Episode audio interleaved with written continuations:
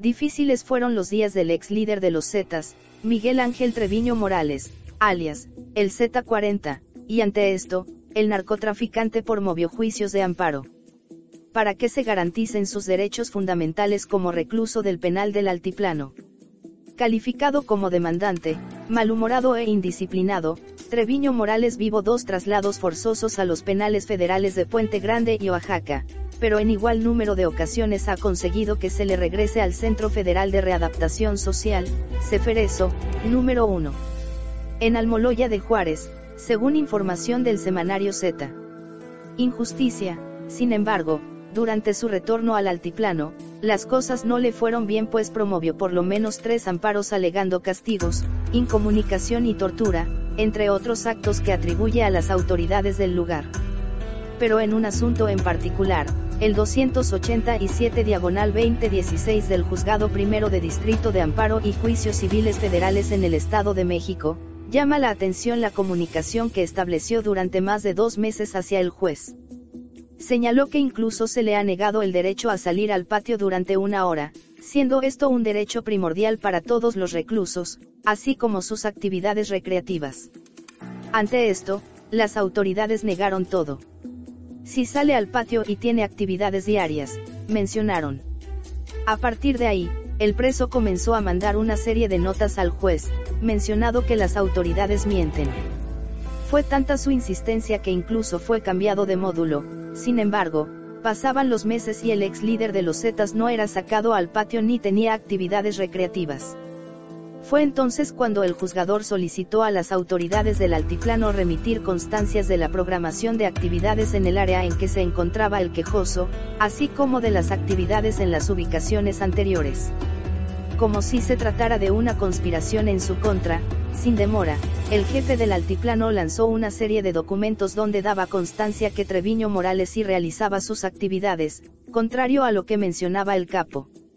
Con sus amparos cancelados, cegado de rabia y afirmando que las autoridades mienten, a este preso solo le queda esperar en las sombras.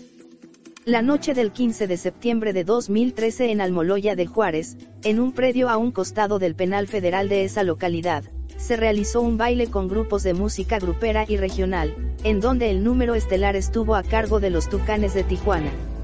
En esos momentos, la directora del Centro Federal de Readaptación Social, Ceferezo, era Marisa Quintanilla de la Garza, quien fue advertida de los posibles riesgos ante la realización del baile, que presuntamente fue patrocinado por Miguel Ángel Treviño Morales, alias el Z40. Fuentes a cargo de la Administración del Penal, cercanas a los hechos, explicaron a Excelsior los hechos que llevaron al cese de Quintanilla de la Garza y al nombramiento de Valentín Cárdenas Lerma como director del Penal Federal de donde se fugó Joaquín Guzmán Loera, el pasado 11 de julio. Se detalló que incluso durante el baile, el espectáculo estuvo amenizado con luces láser se dibujaban en una pantalla la letra Z y el número 40 y en el penal se llegaron a escuchar los gritos con expresiones de agradecimiento al líder del grupo de los Zetas. Para ese 15 de septiembre de 2013, Quintanilla de la Garza era reconocida por su experiencia en el manejo de penales, y llevaba un par de años a cargo de la dirección del Ceferezo número 1 Altiplano, ubicado en Almoloya de Juárez, Estado de México. Al lugar comenzaron a ingresar los principales objetivos del crimen organizado que eran detenidos y consignados, como parte de una estrategia coordinada de combate al crimen organizado. Llega el Z40. Treviño Morales, el Z40, considerado el líder del grupo de los Zetas y uno de los criminales más peligrosos por autoridades de México y Estados Unidos, fue detenido la madrugada del 15 de julio de 2013, en Nuevo Laredo, Tamaulipas. La captura del capo se realizó en un camino de terracería a 27 kilómetros al suroeste de Nuevo Laredo, en un punto ubicado entre las bases navales de Anáhuac y Nuevo Laredo, de la Secretaría de Marina Armada de México, CEMAR. En esa ocasión se explicó que la detención de Treviño Morales fue el resultado de trabajos de investigación e inteligencia de la CEMAR, quienes ese mismo día ingresaron a las instalaciones de la Subprocuraduría Especializada en Investigación de Delincuencia Organizada, CEIDO, de la PGR. Así, se trasladó al Ceferezo 1 el Altiplano, en donde ingresó al Centro de Tratamientos Especiales del Penal. Las fuentes consultadas explicaron que, aunque atendió a las indicaciones del reglamento y se manifestaba con respeto, el Z40 no dejó de tener una actitud altanera y provocadora.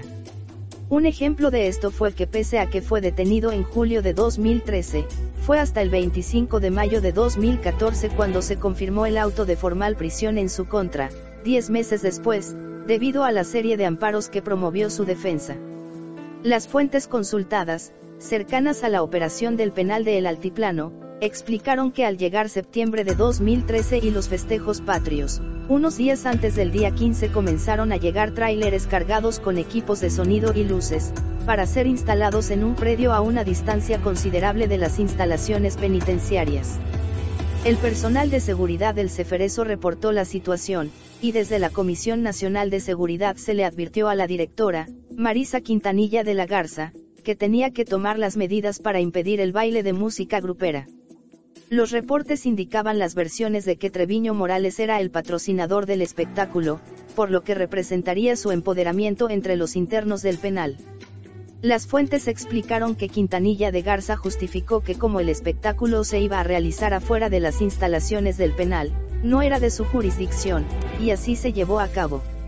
Al día siguiente, se ordenó la destitución de Quintanilla de la Garza y se llamó a Cárdenas Lerma, quien estaba al frente del Ceferezo 8 de Guasave, Sinaloa, para hacer un enroque en las direcciones. Más información en el blog del narco.com.